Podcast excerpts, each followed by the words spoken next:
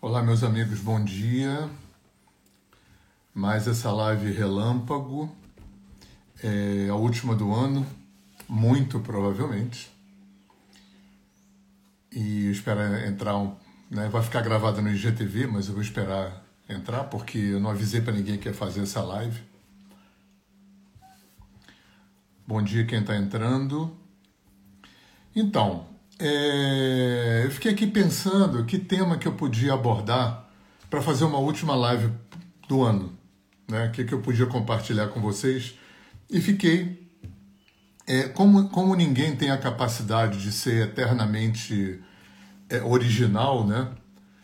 E eu sei que eventualmente eu tenho me repetido, né? Muitas lives que eu fiz no, aqui no IGTV, no Instagram, eu já tinha feito temas parecidos nos meus podcasts e na, na minha página de vídeo no YouTube, ninguém não dá para ser inédito a vida inteira, né? Ninguém tem um repertório tão amplo, uma experiência de vida e uma cultura tão ampla que consiga ser inédito o tempo todo. Por outro lado, eu também sei que o processo de, de aprendizado é, ele é um processo que demanda repetição. Né? Isso é muito importante. Né? Quantas vezes a gente, é, às vezes numa aula ou em terapia, a gente ouve do professor ou do terapeuta, ou de um amigo, ou de um familiar, né? ouve pela trocentésima vez uma frase, ou uma ideia, ou uma sugestão, e aquilo naquele momento bate. E não tinha batido. Né? Quantas vezes a gente lê um livro, tem alguns livros de cabeceira que eu vou relendo né, ao longo dos anos, e você lê aquilo e fala: caramba, é, não tinha percebido isso. E você vai aprendendo na enésima vez que você lê. Então eu fico tentando fazer um meio de campo aqui, né? Porque eu sei que não dá para ser inédito o tempo todo. E também eu não quero ficar me repetindo o tempo todo. Eu fiquei pensando que tema que eu poderia trazer inédito, né? Dentro é, de uma ideia de fazer uma última live desse ano. E fiz um, um revival aqui na, no, nos feedbacks que as pessoas me dão. E tem uma coisa que muita gente, principalmente alunos e clientes, me solicitaram para que eu fizesse um comentário sobre livros, sobre literatura, sobre o que, que eu li ao longo da minha vida, o que, que eu leio, porque as pessoas sabem quem, é meu, meu, quem são meus alunos e clientes e colegas sabem que eu leio muito, que eu estudo muito, que eu pesquiso muito, que eu sou muito ligado com o livro. Ah, os meus livros têm sempre bibliografias muito extensas. O, as apostilas dos meus cursos têm bibliografias muito extensas. Né? Eu acho que todos nós, né, os professores, nós somos é, melhores na medida em que nós somos bons papagaios, nós somos bons repetidores. Né? Na verdade, é, ninguém traz nada inédito. A gente vai, né? São muitos milhares de anos de humanidade para que a gente possa ser absolutamente inédito.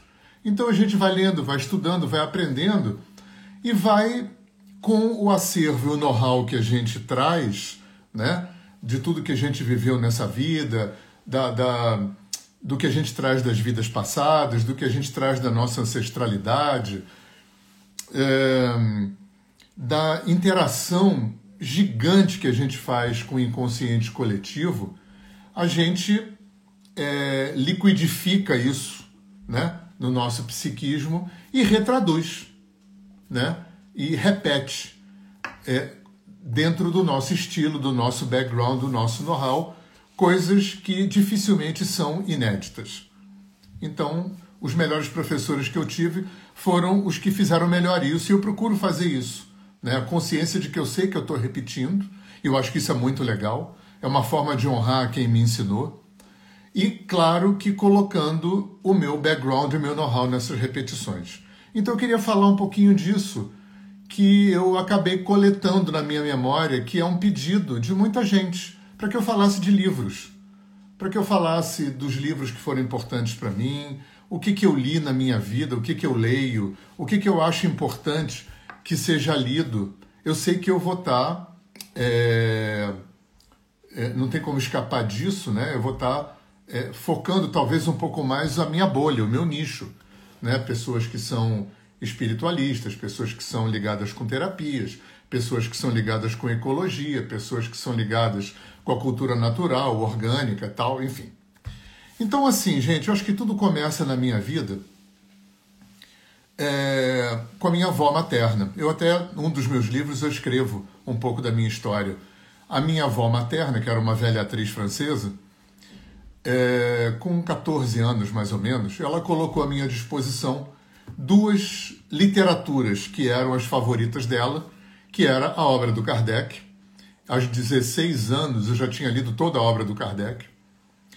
E um, um autor que era best-seller nos anos 60, 70, que era o Paulo Coelho daquela época, que se chamava Lobisang Rampa. O Lobisang Rampa era um, um, um inglês. Bom, a história, resumindo, é um monge tibetano ficou com um corpo velho, mas com missão para fazer ainda aqui na Terra, e encontrou astralmente né, um inglês que tinha um corpo novo, mas já tinha terminado a missão aqui na Terra e eles fizeram um Alkin. Né? Tem até um livro chamado Alkin que eu não li. Mas pessoas que trocam de corpo. Né? Dizem que o Mahatma Gandhi era um Alkin, dizem que o Trigueirinho era um Alkin, enfim, não sei. Mas é, esse cara ficou famoso, fez uma coleção enorme, foi muito best-seller naquela época, era muito criticado, né? como foi o, o, o Paulo Coelho, como é o Paulo Coelho, como foi o Castaneda, depois eu falo dele, foi uma pessoa importante também na minha história. Então, toda década tem esses caras que pegam é, assuntos interessantes, relevantes, e trazem isso para uma linguagem coloquial e informal, como o Lobsang Rampa fez com os assuntos orientais, como o Castaneda fez com os assuntos xamânicos e como Paulo Coelho faz com assuntos espiritualistas e esotéricos. Eu gosto muito dos três. Eu não tenho nada contra, não tenho preconceito, não tenho elitismo nenhum com nada disso. Eu, eu, eu aprendi a fazer essas triagens muito cedo. Então, aos 16 anos, eu já tinha lido toda a obra do Kardec e toda a obra do Lobsang Rampa. Aonde foi isso foi importante para mim? Com o Kardec, eu provavelmente, eu vou usar esse termo um pouco é, pedante, né? Eu relembrei, né, aquilo que eu eu achava que já sabia, porque esse sentimento é muito presente. Eu me lembro de sentir isso lendo Kardec, principalmente é, o livro dos médios e o livro dos espíritos, que eram livros de pergunta e resposta, então era mais digestivo, era mais palatável para ler. E eu me lembro, com 14, 15, 16 anos, de ler aquilo e ter esse sentimento de que, é, para mim, aquilo era lógico, era óbvio. Né? Eu já sabia que eu estava me relembrando daquilo. Isso foi muito importante para mim. Eu nunca fui espírita, nunca fui kardecista, mas eu honro muito o Kardec, porque foi a partir do Kardec que eu entrei nesse universo né? que eu reconheci a minha natureza espiritualista e não religiosa. Com Lobsang Rampa, é, eu reconheci o meu pé atolado na jaca do Oriente. Isso vai acontecer depois, um pouco, né? uns dois, três anos depois, aos 18, 19 anos, quando eu comecei a fazer yoga. Mas foi, e, e com Lobsang Rampa, eu, tive, eu tinha a mesma sensação que com Kardec. Isso é muito explícito. Eu li aquilo tudo do Tibete, né? eu não li a coleção toda, eu li talvez os oito primeiros livros que falavam mais especificamente da história dele no Tibete, com o Tibete. E eu lia aquilo e para mim aquilo era muito íntimo. Para mim era aquilo, né? Eu não tenho problema nenhum com reencarnação. Eu não sou, eu sempre as pessoas que me conhecem sabem, eu não sou uma pessoa religiosa, mas eu sou o que genericamente se chama de espiritualista. E é, para mim não tem sobrenatural. Para mim tudo é natural. Então para mim não tem essa diferença entre espírito e matéria, ciência e religião, né, sobrenatural e natural, né, esotérico e místico e não esotérico e místico. Para mim tudo é a mesma coisa. Né? Para mim é, as civilizações ao longo da história da, da, da, da humanidade, é, África, índios, China, Índia, foram acessando leis de funcionamento universal e foram experimentando, codificando, sistematizando, criando técnicas, métodos, filosofias. É, talvez o dificultador para o mundo ocidental, que a grande maioria dessa temática toda, nessas culturas antigas, foi desdobrada dentro de um panorama religioso. Isso talvez seja o mais é, desafiador aqui para o nosso mundo ocidental. Mas eu acho que de meio século para cá, com o advento, né, é, antes disso, com o advento da física quântica, com o advento da parapsicologia, com o advento da, das linhas transpessoais de psicologia, toda essa temática metafísica que, que, que até então tinha sido desdobrada só dentro de um ambiente religioso, agora está podendo ser desdobrada fora do ambiente religioso, que é dentro dessa linha que eu sigo, é dentro desse caminho que eu caminho, né? já que eu não sou uma pessoa mística, esotérica e religiosa, embora me considere genericamente espiritualista. Tá?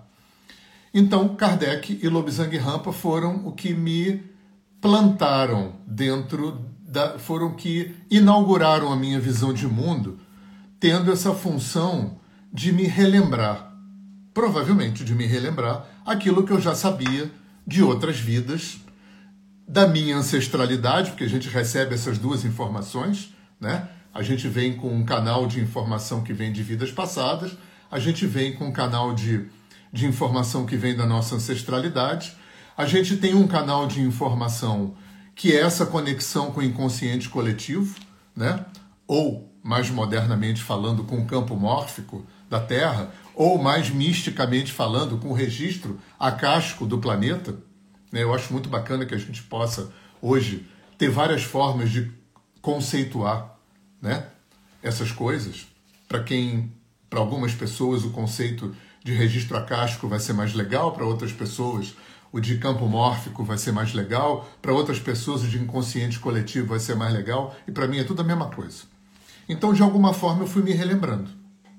Então isso foi muito importante para mim. É, eu honro e agradeço extremamente ao Kardec e ao Lobsang Rampa de terem me ajudado a relembrar as minhas origens e de ter aberto a janela da minha visão de mundo, porque foi a partir daí que eu construí a minha visão de mundo.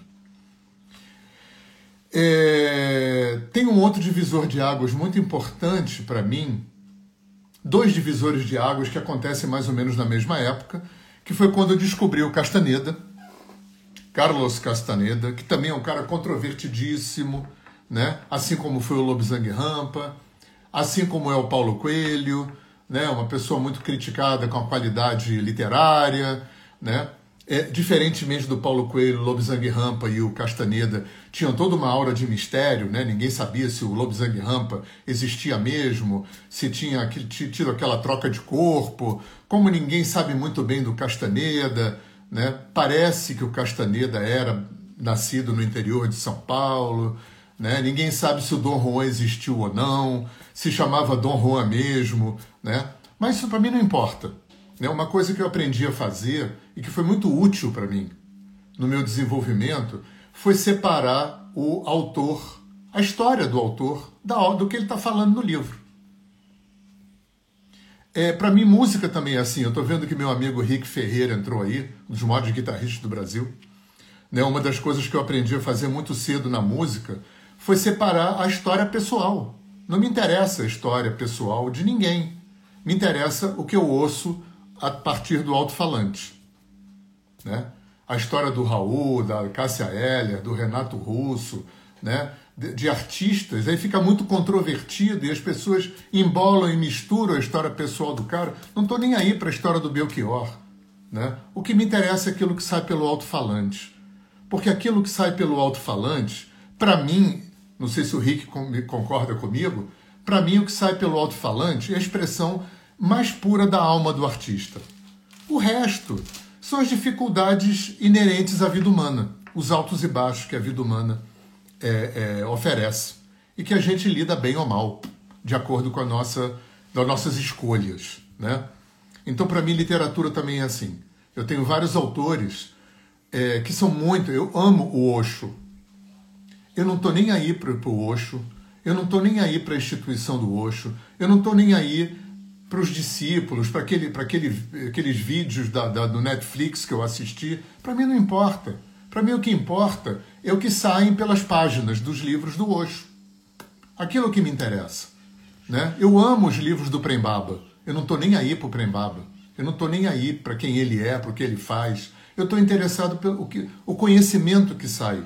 Porque eu sei que o conhecimento que sai pelo livro de um autor, o, o, a música que sai através do alto-falante, para mim, é a expressão mais pura da alma do escritor e do músico. O resto é a humanidade, o resto é o ser humano, com, com as suas questões, imperfeições, falhas, erros, acertos, vicissitudes humanas, que só dizem respeito àquela pessoa, que eu não tenho nada com isso.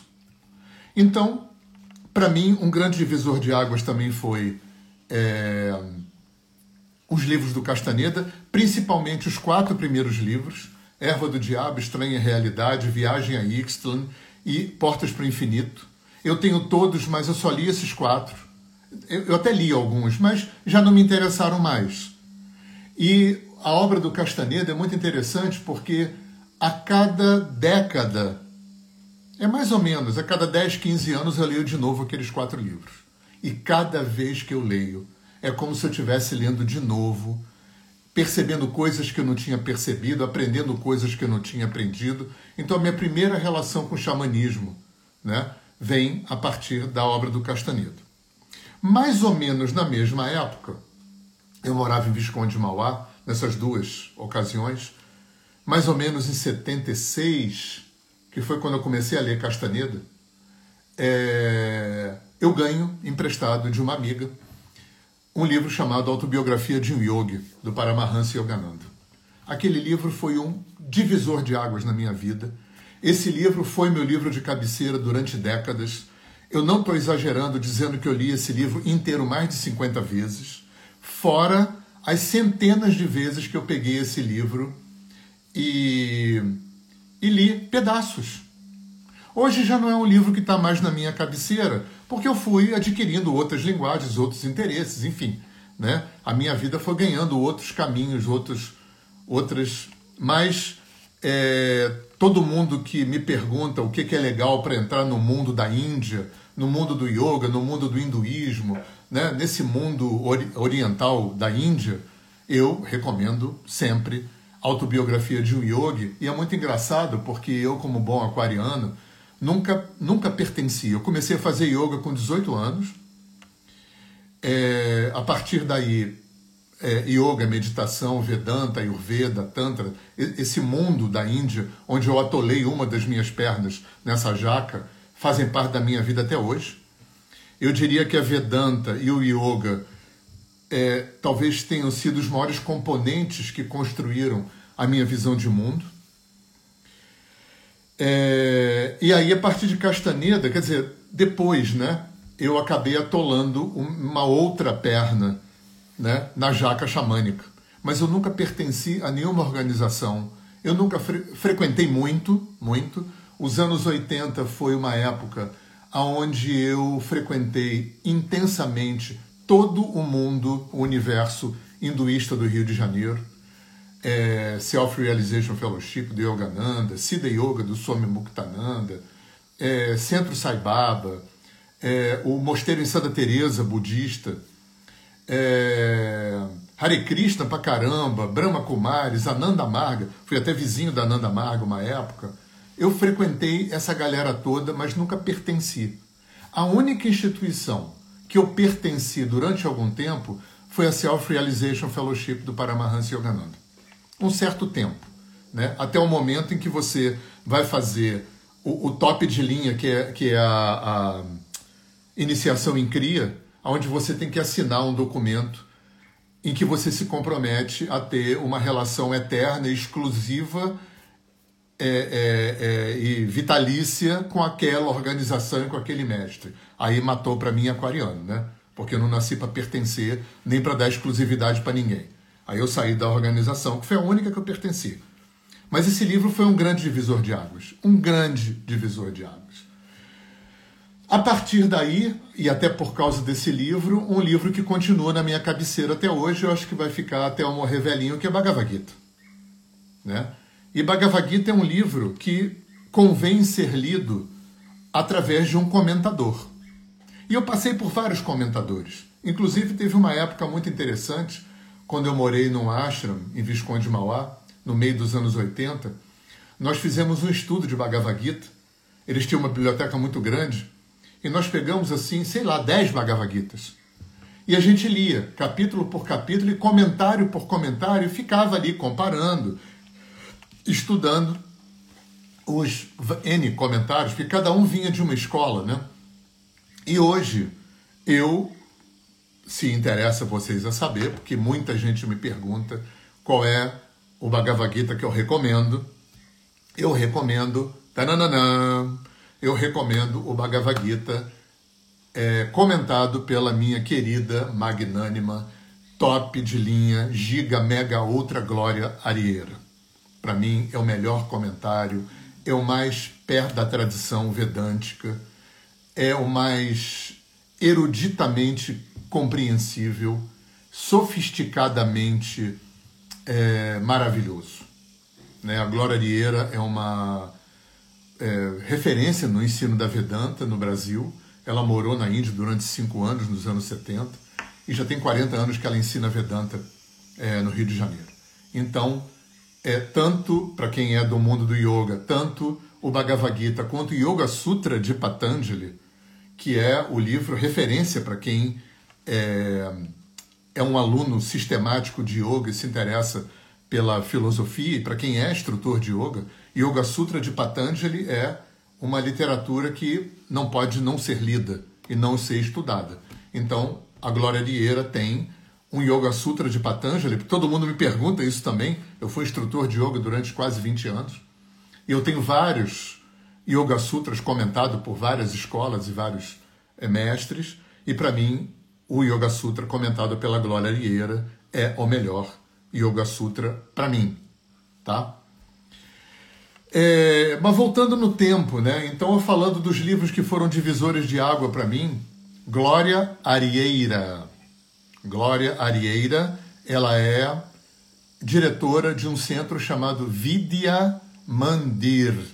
Procura no Google, bota Glória Arieira, Vidya Mandir, Glória, Glória Arieira, Vidya Mandir, Rio de Janeiro. Vedanta, tá? É o que estão me perguntando aí.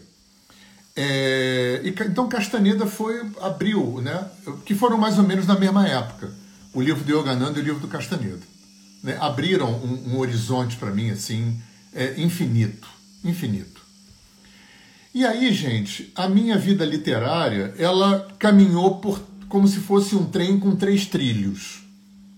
Né? Eu tenho uma atividade literária que tem a ver com espiritualidade, terapia, yoga, meditação, budismo, é, é, cultura sistêmica, terapêutica, transpessoal, holística, que é a mais abundante hoje, mas também na minha história, inclusive por causa de profissão, eu também tenho um caminho dentro da literatura de ecologia, agricultura orgânica. Eu escrevi um dos primeiros livros de agricultura orgânica escritos no Brasil. Eu escrevi um dos primeiros dicionários de ecologia publicados no Brasil, publicados em língua portuguesa.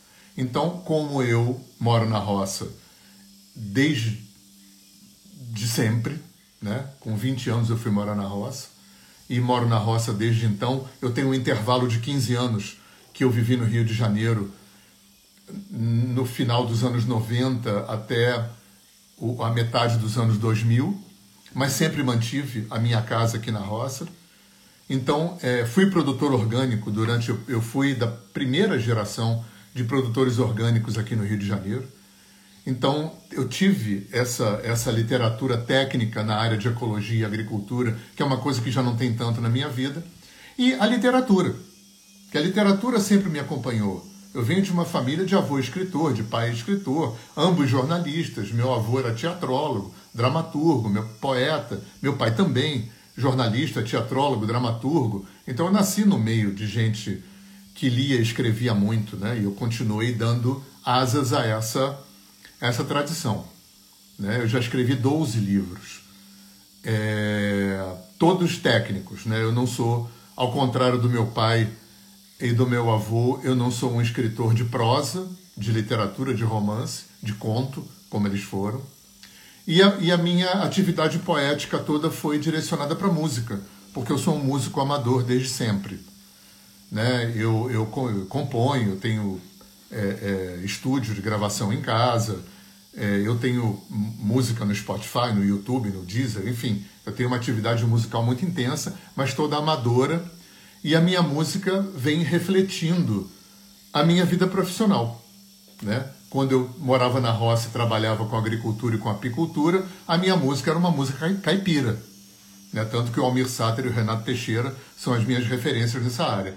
Quando eu entrei nessa história terapêutica, quando yoga, massagem, ayurveda, terapia se tornou profissão, os temas das minhas músicas, das minhas poesias foram mudando e você percebe muito isso é, nas minhas páginas no, no na, na, nas redes de streaming. E eu li muita literatura, eu sou muito apaixonado pela literatura latino-americana. Nos anos 70, 80, li profundamente é, Gabriel Garcia Marques, Vargas Llosa, Cortázar, Borges, né? É, eu mergulhei profundamente nessa literatura. E hoje eu leio literatura para esvaziar minha cabeça. Então, basicamente, eu leio literatura quando eu estou viajando dando curso. Eu viajo, o pessoal me conhece, eu dou curso de formação de alinhamento energético. Eu passo 10 dias viajando, 20 dias em casa. Nesses 10 dias que eu estou viajando, eu fico em hotel. Aí eu leio literatura. Para esvaziar minha cabeça, porque eu fico 10 horas por dia, né? Mexendo com emoções, emoções, emoções, emoções, né? Curso de terapia, formação de terapeutas. Quando eu chego no hotel, eu quero esvaziar a cabeça. Hoje em dia eu estou lendo ficção científica. Então eu comprei um Kindle, né? Eu desbloqueei, né? Eu tinha um certo senão, né? Com essa coisa de Kindle, né? Eu já tinha começado a desmontar o meu analógico lá atrás quando eu dei todos os meus LPs. Depois eu dei todos os meus CDs, né? Naquela época que a gente começou a pegar MP3 na internet, aí mais para frente veio o streaming, né? Aí eu substituí LP e CD por um HD externo. Hoje em dia nem isso eu tenho, porque está no YouTube, no Deezer ou no Spotify. É, livro de papel eu não vou desmontar nunca, com certeza. Mas desbloqueei Kindle, isso fez com que minha bagagem ficasse mais leve. E eu baixei toda a obra de ficção científica dos anos 60 e 70 e tô lendo Arthur Clarke e Isaac Asimov abundantemente durante as viagens para poder esvaziar a cabeça. Bem, é, voltando um pouquinho, né? Então, eu contei para vocês lá do Kardec e do Lobsang Rampa, que foi o que né, abriu a minha história entre os 14 e 16 anos. Depois, com 18, 19 e 20, foi o Paramahansa Yogananda e o Carlos Castaneda. E aí, gente, depois eu fui entrando nesse mundo. É, aonde no primeiro momento eu bebi muito da literatura indiana. Eu li muito sobre Ramakrishna, que é um mestre da Índia que é, foi muito importante para mim, né? E eu pude ter vários gurus sem ter guru nenhum, sem me vincular a nada nem a ninguém. Então eu me sinto discípulo do Ramakrishna, me sinto discípulo do Ramana Maharishi, que é um outro mestre. É, eu gosto muito até hoje de ler biografias li muito, bebi muito da biografia dos santos, dos gurus, dos mestres da Índia, Ramakrishna, é, é, Yogananda, Ramakrishna, Ramana Maharishi, e li muito Osho, né? Eu acho os livros do Osho sensacionais, adoro a literatura do Osho. E os clássicos, né? Como eu falei, Bhagavad Gita é um livro de cabeceira, eu acho que eu vou ser enterrado no meu caixão com Bhagavad Gita né, no, no, meu bolso, né, Yoga Sutra de Patanjali, é, a escola de Vedanta Adwaita, é, é, a filosofia, assim, vamos dizer que, que foi o, o que deu a maior parte dos tijolos para construir a minha visão de mundo. Eu gosto muito de autores ocidentais que escreveram sobre Índia, como o Henrique Zimmer, é, o Mircea Eliade, né? Autores muito eruditos né? que dão um panorama muito profundo da, da cultura indiana. Eu bebi muito dessa literatura.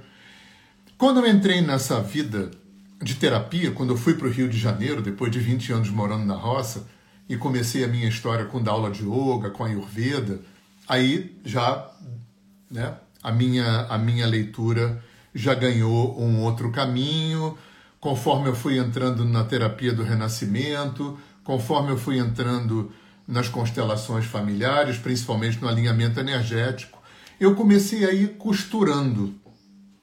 Porque tem uma coisa, gente, que, que talvez tenha sido assim o grande norte né, da minha história, que com certeza começa quando eu li Kardec e Lobsang Rampa com 14, 15 anos.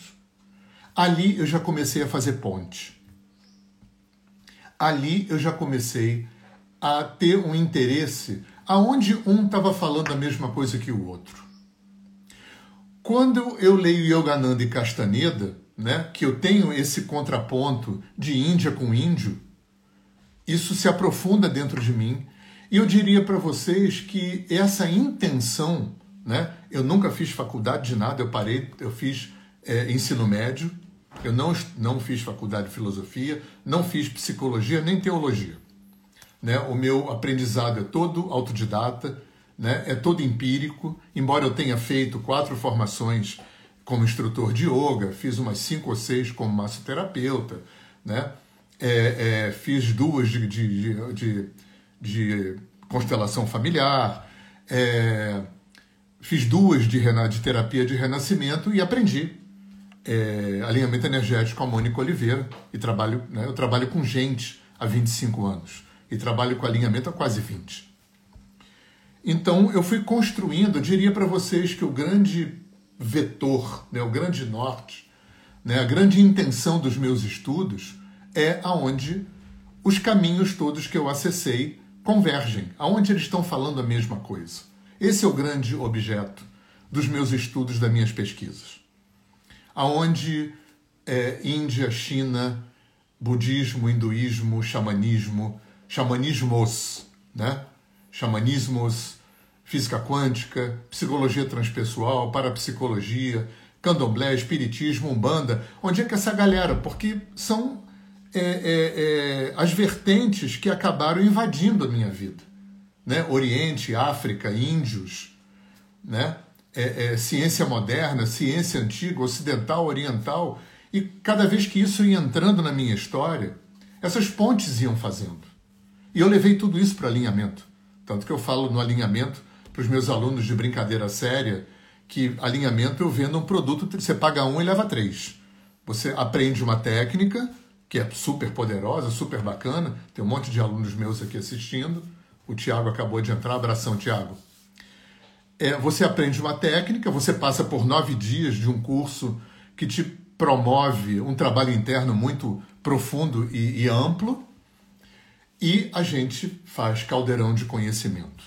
O que, que é caldeirão de conhecimento? É justamente isso. Esse exercício é, eclético, ecumênico, universalista, de fazer ponte porque é muito engraçado, não é nada engraçado, é muito trágico, como os, os grandes genocídios que a humanidade promoveu em nome de Deus, as grandes perseguições, as grandes guerras, matanças abundantes que aconteceram em todas as religiões praticamente, foram em nome, na minha opinião, do menos importante das religiões. Ah, porque meu Deus chama Alá, o teu chama Jeová, a minha terra sagrada não sei aonde, a tua é tal, a minha, a, o meu livro sagrado é a Bíblia, o teu é o Corão, o teu é o Bhagavad Gita, isso não tem importância nenhuma. Isso é o menos importante de tudo. Se você fizer, aliás, eu estava falando de um estudo que eu fiz nos anos 80, é, com, com 10 ou 12 traduções de Bhagavad Gita, eu também fiz uma um pouco depois, em outro lugar, a gente fez um estudo dos livros sagrados. A gente pegou a Bíblia, o Corão, o Tao Te Ching, que é a escritura é, é, é, é referência do, do, conhecimento chinês, era a, Bíblia, o Corão, o Bhagavad Gita, o Tao Te e o Dhammapada, que é um livro referência do budismo. Cinco livros. Estudando, comparando, né? Mas não comparando diferenças, comparando coincidências, comparando fazendo ponte e não fazendo muro, né? vendo aonde cada um está falando a mesma coisa, considerando o contexto histórico, geográfico, antropológico, sociológico e cultural. Gente, e é bizarro, absurdo, como as religiões coincidem muito mais do que divergem. Muito mais. Porque todas são é, gerenciadas pelo mesmo Deus, seja lá como a gente concebe e chama, é, é a mesma força, é a mesma energia, é a mesma direção, é a mesma gerência. Só pode falar a mesma coisa. Só que o Deus que falou para a África, né, considerando que o homem é que faz Deus a sua imagem e semelhança, né, na África é, é, Deus não podia aparecer, né, o, o, o, os seres divinos, vamos chamar assim, né? Não, não, não podia aparecer na África como os caras louros de bata azul clara com asa branca. Como não, não dava para aparecer um monte de negões na China. Então, esse Deus, seja lá quem ele for e como ele for, antes de mais nada, é uma energia da diversidade. E foi se apresentando, né, foi se desnudando para as civilizações, respeitando a diversidade, respeitando as características culturais, históricas, geográficas, antropológicas, sociológicas. Agora, quando você abre cinco, seis escrituras, as grandes escrituras, com esse tipo de olhar, com essa qualidade de olhar, você nota e, e, e, e contextualizando né, tudo isso que eu falei, você nota que as convergências são infinitamente maiores que as divergências. E o ser humano é tão tapado que ele tem essa longa, trágica, hedionda história de genocídios, destruições, perseguições, injustiças, matanças, crimes horrendos, em nome do mais desimportante da religião, que são essas coisas superficiais aonde elas divergem.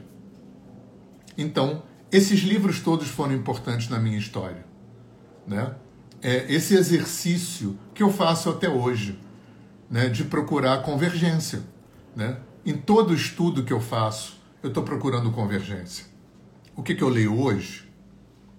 Hoje eu leio Bert Hellinger, hoje eu leio Rupert Sheldrake, que é um biólogo inglês que retraduziu a teoria do inconsciente coletivo para a luz da biologia. Hoje eu leio Eckhart Tolle.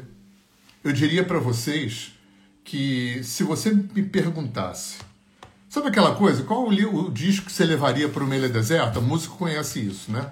Qual os 10 discos que você levaria para a ilha deserta? Se me perguntar quais os 10 livros que eu levaria para uma ilha deserta, eu não vou dar a lista dos 10 aqui.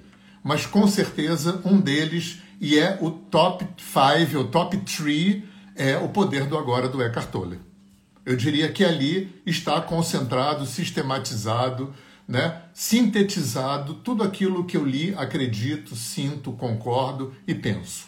Para mim, a grande genialidade, não importa quem ele é, quem ele foi, a história pessoal dele, como eu falei para vocês, para quem está entrando, né, eu aprendi muito bem a separar o autor da obra dele, assim como eu aprendi a separar o compositor e o cantor da obra dele. Eu não tenho interesse no compositor, no cantor, nem no escritor. Eu tenho interesse naquilo que está saindo pelo livro, pelo alto-falante. Porque para mim isso é a expressão mais pura da alma daquela pessoa. O resto são as sinuosidades e as incoerências da humanidade que todos nós temos.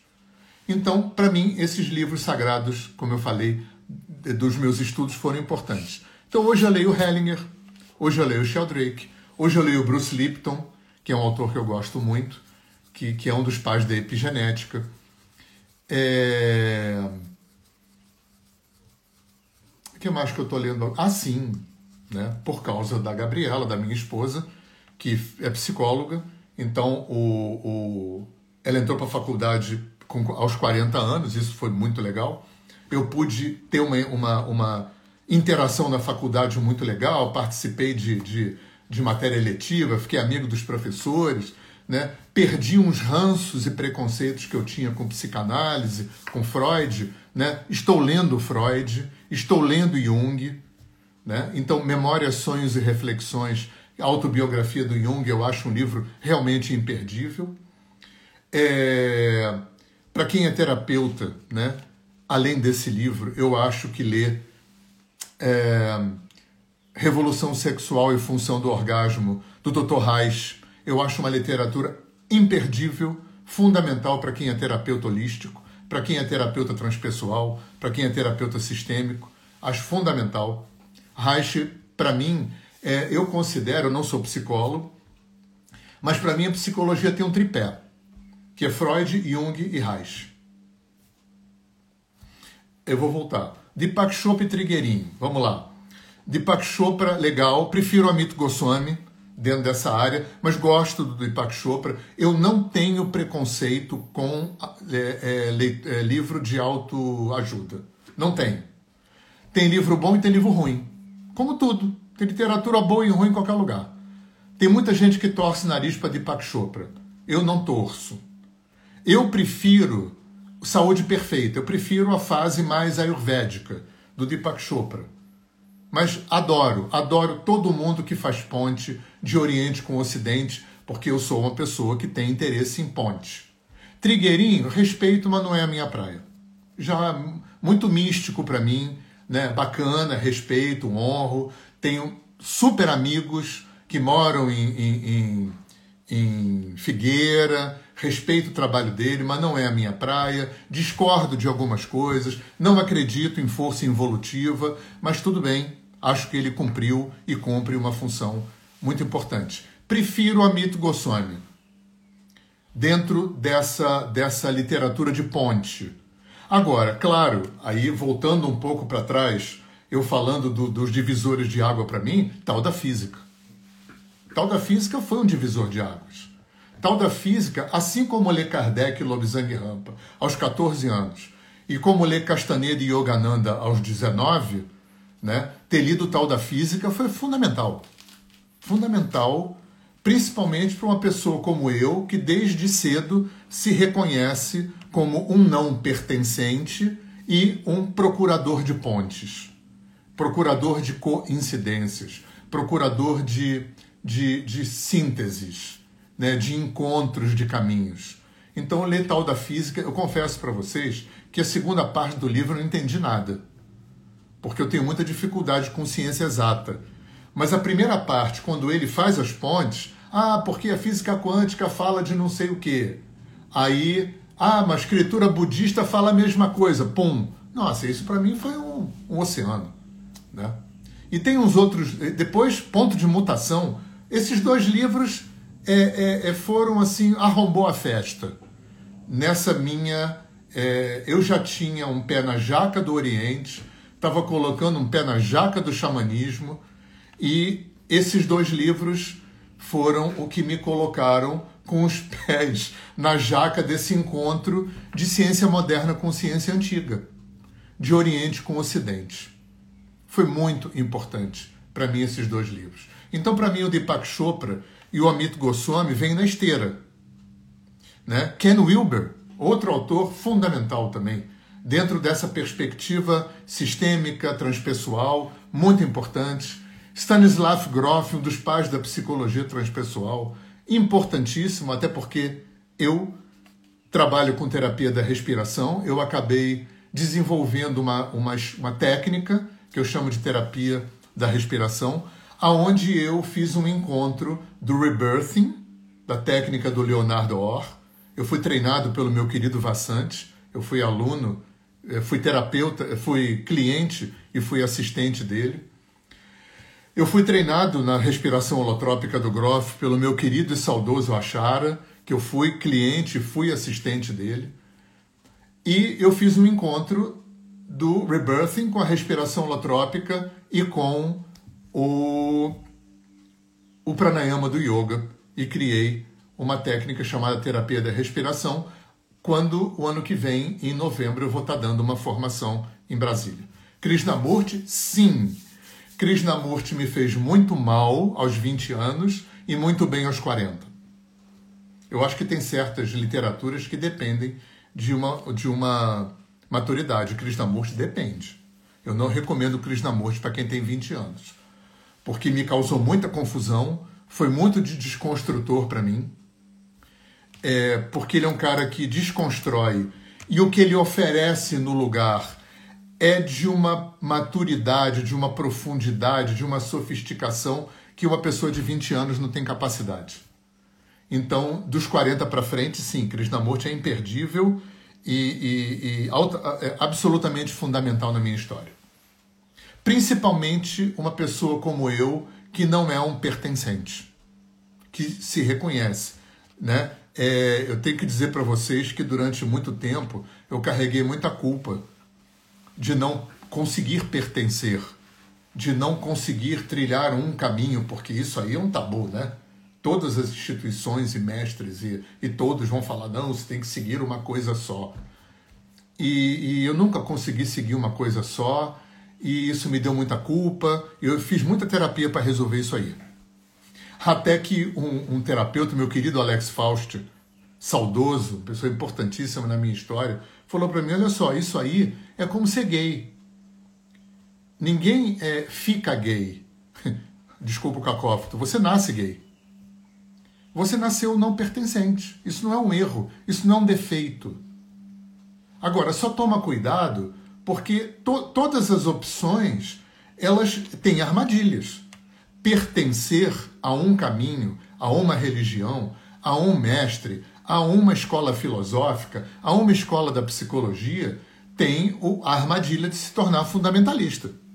De você achar que aquilo é bom para todo mundo, para tudo o tempo todo. E, cara, graças a Deus eu estou vacinado contra isso aí. Nada, nada é bom para tudo, para todo mundo o tempo todo. Graças a Deus. Então, a armadilha de pertencer é não, escorre, né? Não escorregar para o fundamentalismo, para o dono da verdade. E aquele que não é pertencente tem a armadilha de não cair para uma coisa. Eu fui muito chamado de que estava fazendo salada yoga, estava fazendo mistureba, uma coisa é misturar, a outra coisa é integrar, e isso não é igual. Mistureba, né? Você inventar um troço novo, misturando um monte de coisas, até pode ser. Tem que ser muito bom, tem que ter um cacife muito alto para inaugurar uma coisa nova a partir do encontro de coisas antigas. Tudo bem. Eu já vi coisa muito boa e muito ruim nesse sentido. A outra coisa é integrar. Para mim, integrar, para mim, eu acho que tem várias formas de integrar. Para mim, integrar é, para mim, no meu caminho, é encontrar as coincidências, é encontrar, fazer pontes. Aonde xamanismo, física quântica, China, Índia, África, Índio, moderno, antigo, Oriente, Ocidente, aonde eles estão falando a mesma coisa. Essa é a minha concepção de integrar. Deve ter outras. Mas integrar é diferente de misturar. Agora, tudo isso vai ter armadilha. Tudo na vida tem armadilha. Então, o que o Alex, nesse dia, quando ele falou que é, não pertencia como ser gay, você nasce assim, ele também falou: cuidado com as armadilhas, para não cair nem num, num campo nem no outro. É, pertencer também tem uma coisa muito interessante, porque pertencer tem a armadilha de ser fundamentalista, Agora, tem uma, uma, uma coisa que, que para mim ficou muito claro a partir desses meus estudos, principalmente quando, com, com, com 20 e poucos anos, eu, eu já contei isso aqui, né? Eu, eu abri os livros sagrados e fiz um estudo, peguei o Corão, a Bíblia, o Bhagavad Gita, o Taltequingo, o Dhammapada, né? cinco escrituras das cinco maiores religiões, e percebi né, que as coincidências eram maiores que as divergências, aquilo me deu uma perplexidade muito grande. É, a ideia que eu tenho hoje, gente, assim, de maturidade planetária, da, né, de maturidade da humanidade, é o dia em que você puder pertencer, né? Você poder ser católico, evangélico, budista, ou hinduísta, o que você quiser, né? E, e ter o seu mestre, o seu guru, o seu santo, o seu salvador, a sua palavra de Deus, e ainda assim você entender que a do outro é tão boa e tão verdadeira quanto a sua. Porque, para mim, enquanto terapeuta, enquanto eu precisar denegrir o outro, e quase 100% das religiões fazem isso. Né? Católico e evangélico denigre é, é, é, os espíritas e candomblés e umbandistas, é, denigre muçulmanos, católico e judeu tem problema, é, é, muçulmano denigre todo mundo, kardecista denigre candomblé e, e, e umbanda. É, enquanto isso acontece, para mim isso é insegurança. Porque se eu tô, tô se eu tô seguro da minha fé, se eu tô seguro do meu caminho, né, eu não preciso denegrir ninguém. Enquanto eu preciso subir pisando no outro, enquanto eu preciso pregar desqualificando o outro, isso é a própria expressão psicanalítica de que eu não estou seguro, de que eu estou infantilizado, de que eu tô, né, de que eu não tenho uma fé segura. Porque se eu tenho fé, o outro é o outro, o outro é o problema do outro. Foda-se o outro, né? no bom sentido da palavra. Né? É, eu tinha um professor que dizia o seguinte: era muito legal isso. Ele falava que se a humanidade fosse um bolo, desses bolos que tem um buraco da forma no meio, e cada fatia fosse uma religião, e o buraco fosse Deus, ou seja, o buraco é comum a todas as fatias, o problema da humanidade é que cada fatia fica tentando convencer o resto do bolo que ela é a fatia melhor. Isso é um absurdo. Então, é, tem um nível de maturidade, tem um nível de, de elaboração filosófica e teológica que eu só encontrei em muitos poucos caminhos, que é quando você tem a sua fé, a sua visão de mundo, a sua concepção teológica, a sua concepção filosófica e religiosa, e ainda assim você considera, qualifica e respeita as outras e considera que elas são tão boas e verdadeiras quanto a sua. Isso é raro? É. Infelizmente, isso é raro. Eu encontrei isso, talvez, no budismo Theravada, um pouco, também tem algum fundamentalismo, mas tem, tem um pouco, isso no budismo Theravada, na Vedanta, a Dueita, também encontrei isso, em Ramakrishna, em Ramana Maharishi. Na Umbanda, né? É, encontrei muito poucos caminhos nos meus estudos que eu poderia dizer que ah, esse caminho aí é, é, é, não precisa tanto pisar no outro, não precisa tanto denegrir o outro para poder é, é, firmar a sua fé. Então, gente, talvez para mim mais importante do que tudo que eu li, do que eu leio, é o que me norteou né? Qual, qual, qual foi o objetivo? Isso para mim foi muito claro. Eu sou uma pessoa que procura ponte. Eu sou uma pessoa que faz ponte. Eu sou uma pessoa que procura as coincidências, né? Coincidência não é acaso, é coincidência, sincronicidade, aonde os caminhos novos, modernos e antigos, ciência e religião, Oriente e Ocidente, aonde eles estão falando a mesma coisa e estão falando muito a mesma coisa. E essa é a minha paixão. Essa é o que motiva o meu estudo, isso é o que motiva a minha atuação enquanto professor. Né? É, os meus alunos, se estão me assistindo, eles conhecem essas três palavrinhas mágicas que eu sempre falo: liberdade, independência e autonomia. E liberdade, independência e autonomia não, não é uma prerrogativa só de quem não pertence, de quem é autônomo como eu você pode pertencer. Você pode pertencer a uma igreja, uma religião, uma filosofia, uma escola de psicologia e ainda assim você é, considerar que as outras escolas, as outras religiões, os outros caminhos são tão verdadeiros e bons e sérios como o seu. Mas isso requer maturidade, isso requer é, um sentido de inclusão, de tolerância e cultura. cultura, cultura histórica, cultura é, filosófica, cultura psicológica. Estudem, leiam de tudo e procurem pontes. Se você pertence, maravilhoso. Tem gente que nasceu para pertencer, é lindo. Se você tem que ter um guru, se você tem que ter uma religião, tem que ter um método, uma técnica, show de bola. É tão bom quanto qualquer outra coisa. Não é pior do que não pertencer. Não tem pior nem melhor. É, esse tipo de comparação não existe. Ele não é adequado, nem verdadeiro, nem inteligente. Comparar caminho. Isso não existe. Isso é uma besteira infantilizada que, todo, né, que todas, quase todas elas fazem é, essa coisa de demonizar. Eu preciso demonizar alguém, alguém, para aumentar o meu nível de santificação. Agora, se você pertence, né? Se você não pertence, cuidado para não ficar, né? Eu também conheço muita gente que não pertencer não quer dizer ficar pulando de galho em galho. Não pertencer significa que você é, constrói o seu caminho dentro de você que o, o seu templo é dentro de você, que o teu guru está dentro de você, mas você tem que ter um caminho. Você tem que ter um método, você tem que ter uma estrada pela qual você caminha. Eu conheço muita gente que não pertence e que fica igual macaco pulando de galho em galho e aí não vai para lugar nenhum. Você tem que ir para algum lugar e para ir tem que ter uma estrada. E essa estrada tem que ser construída, aberta e pavimentada com alguma coisa. Ou com algum caminho com um mestre, com um guru, com uma religião, com, com uma escola filosófica, psicológica, ou com uma construção interna. As duas coisas vão ter armadilhas. Então, se você não pertence, cuidado para não ser um grande pulador de galho. Se você pertence, cuidado para não ser fundamentalista.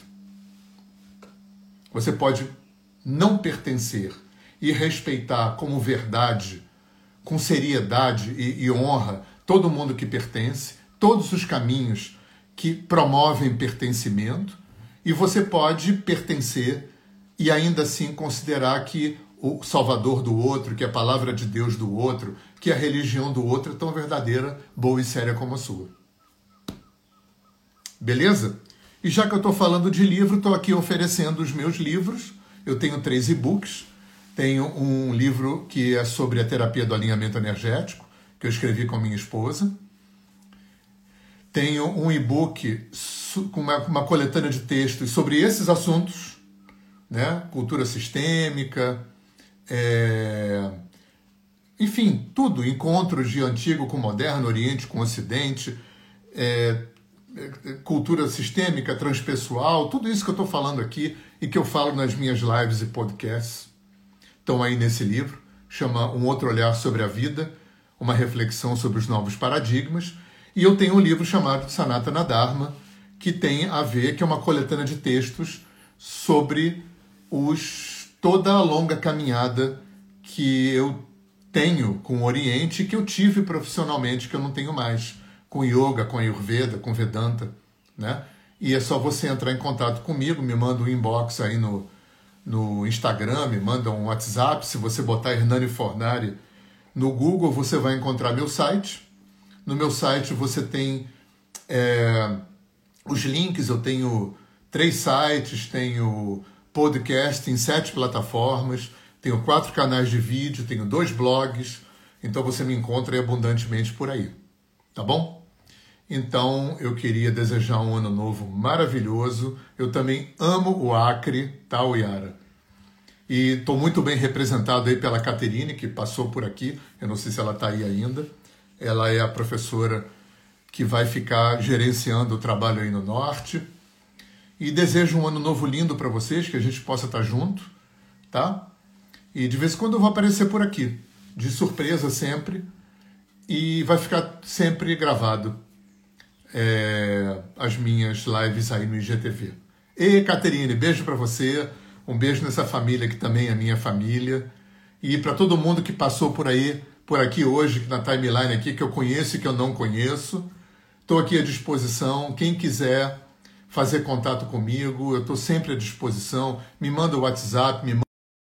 Eu tenho sempre muito prazer em entrar em contato com todo mundo, tá bom? E também fazendo o último merchan aqui, eu sou professor de alinhamento energético, estou dando um curso em São Paulo, na segunda quinzena de janeiro, num lugar belíssimo chamado Caso Jain.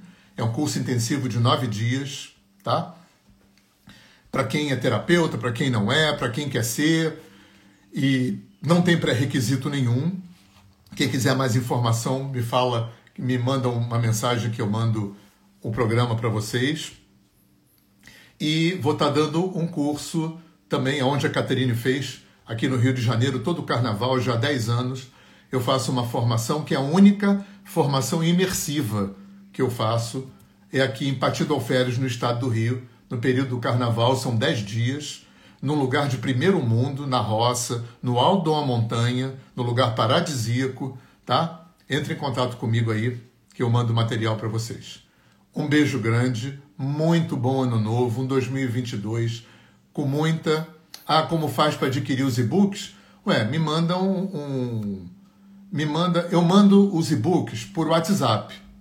Aí você me manda um inbox aqui no Instagram, eu te mando o meu WhatsApp, você me manda um WhatsApp e eu te mando é, os e-books pelo WhatsApp. Mas você tem que mandar o WhatsApp para mim, tá? porque eu lido com centenas de pessoas e não dá para eu ficar é, é, é, adicionando todo mundo no meu WhatsApp. Então você tem que mandar o WhatsApp para mim, tá bom? Um beijo grande para vocês, um ano novo, lindo, com a família, com os amigos, paz, amor, prosperidade, saúde. Beijo grande,